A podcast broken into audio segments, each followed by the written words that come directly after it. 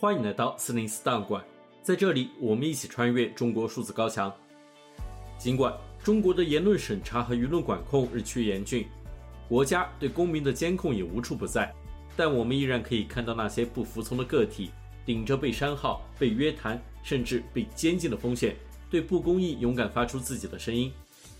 中国数字时代在四零四文库栏目中长期收录这些被当局审查机制删除的声音。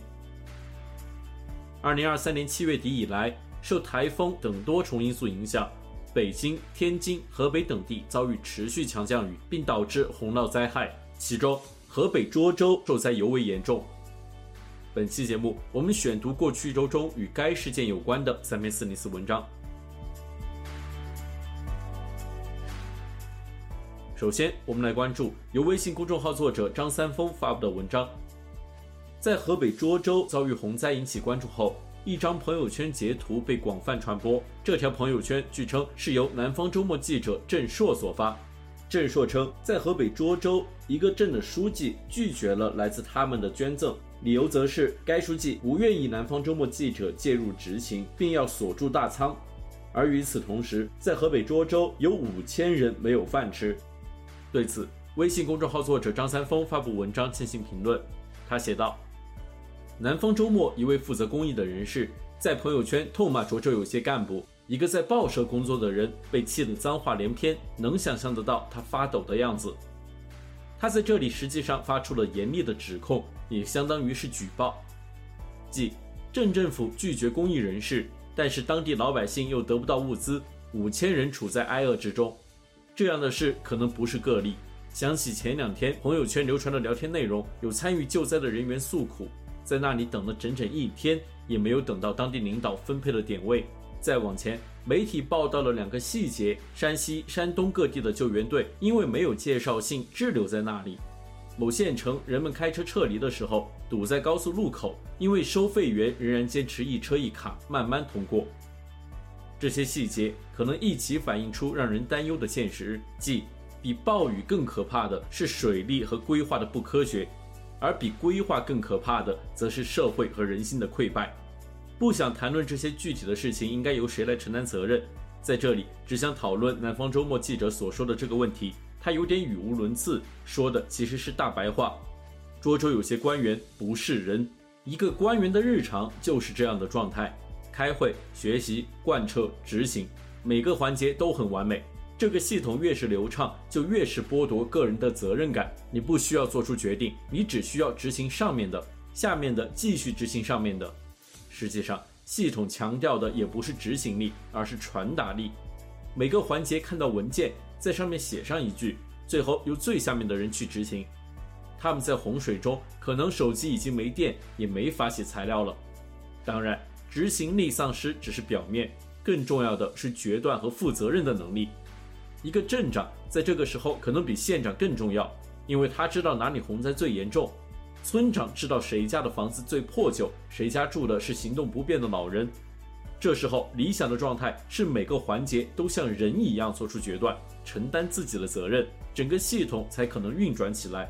但是现在涿州呈现的现状是，整个县的系统都呆若木鸡。负责任不是仅靠良心，它是一种能力，也需要每天的练习。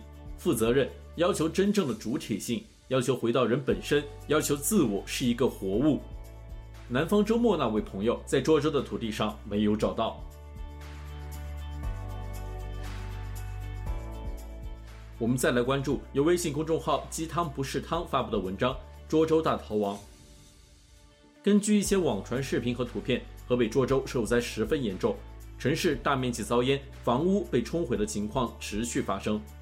对此，生活在涿州的微信公众号“鸡汤不是汤”作者发文讲述在灾难中的亲身经历。他写道：“从一开始对洪水的不屑一顾，到后来的惶恐不安，只用了短短不到三天的时间。在这三天时间里，我感受到了人在灾难面前的无助、弱小和孤立无援。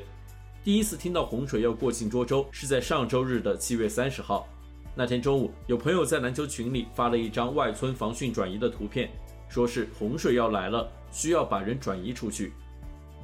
第二天，也就是周一的早上，群里一个哥们儿说，他们村已经开始转移，还强制停水、停电、停气。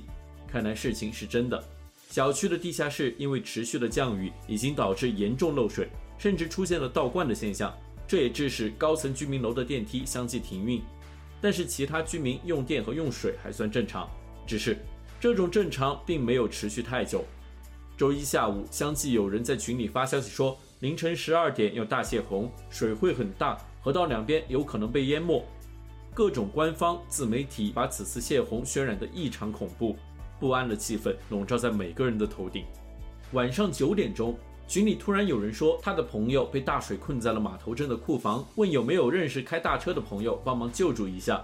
与此同时，小区物业也发了一条耸人听闻的消息，说由于河水水位上涨太快，如果有必要，矮层的居民要随时往高层转移。直到此时，我才真正意识到问题的严重性。也恰好在这时，我们小区周围的村庄和隔壁的小区突然全部停电。大概到了晚上十一点，群里有人喊洪水已经过了南边的停车场，流到了小区的西边，那边刚好是一片农家地，地势比较低洼，旁边还有一片回民墓地和养羊场。没一会儿，小区靠近西边的居民就听到了羊叫声，我特意跑到窗口听了一下，果然在雨声中夹杂着羊群的惨叫声。那声音听着特别难受，瘆人，像是待宰羔羊的哭声。当晚因为凌晨十二点要泄洪，我一直没有休息。或许是因为恐惧，我一直在等待洪水来临那一刻。窗外一片漆黑，在无尽的黑夜中，我隐约听到了流水声，那声音越来越大，哗啦哗啦的。小区北面的村庄和草地，仿佛也正在被一块白幕慢慢的笼罩。凌晨十二点半。突然有人在群里喊：“大河的堤坝决堤了！”我一下紧张起来，一切也似乎都在朝着不好的方向发展。又过了半个小时，大概一点左右，我所居住的小区也停电了，伴随着的是网络的中断，时有时无。凌晨三点左右，有人说洪水已经开始沿着西边的缺口倒灌进来，这下大家都慌了神。有说要下去挪车电车的，还有说洪水能淹没二楼的，众说纷纭。恐慌此时在所有人的心中蔓延。到了五点钟，天已经亮了，外面的一切都可以清晰可见。为了搞清楚状况，五点半左右，我下楼来到了小区的东北门。此时洪水已经淹没了红绿灯北边的一零七国道。六点钟左右，我来到小区的西北角，这里聚集了不少居民和救援人员。等走近一看，原来是救援队正在设法救助困在不远处树上的居民。听居民说，那边树上一直有一个女人在喊救命，从昨天半夜就一直开始喊。这时洪水已经有了明显的上涨趋势，马上要淹没整个小区，很多人都不知所措，不知接下来会发生什么，仿佛这里变成了一座孤岛。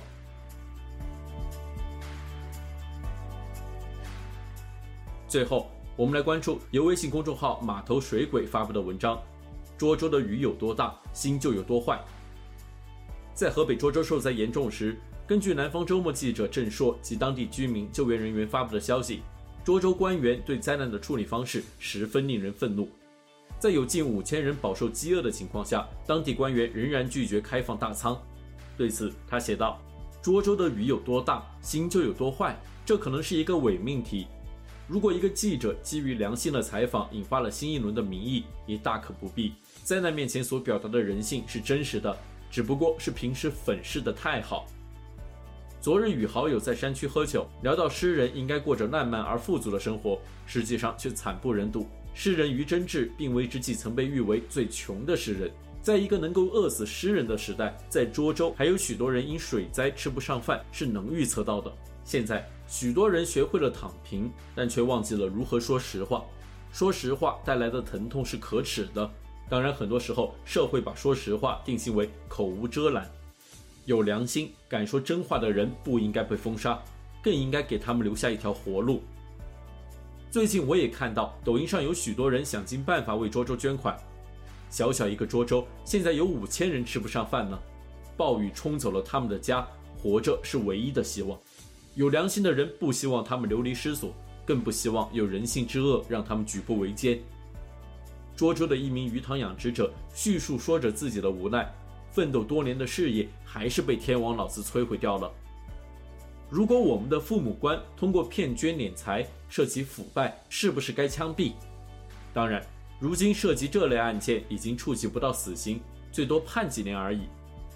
老百姓的道德审判是毫无意义的，甚至还会给自己带来麻烦。最后，我只想说一句话，奉劝那些企图想要私吞救灾物资的坏人们，开仓放粮吧，在你还活着的时候，好好做个人。以上是本期选读的三篇关于河北涿州的四零四文章，文章全文见中国数字时代网站。这些作品版权归原作者所有，中国数字时代仅对原作进行存档，以对抗中国的网络审查。中国数字时代 CDT 致力于记录和传播中文互联网上被审查的信息，以及人们与审查对抗的努力。欢迎大家通过电报 TinyGround 平台项目投稿，为记录和对抗中国网络审查做出你的贡献。投稿地址请见本期播客的文字简介。阅读更多内容，请访问我们的网站 cdt.media。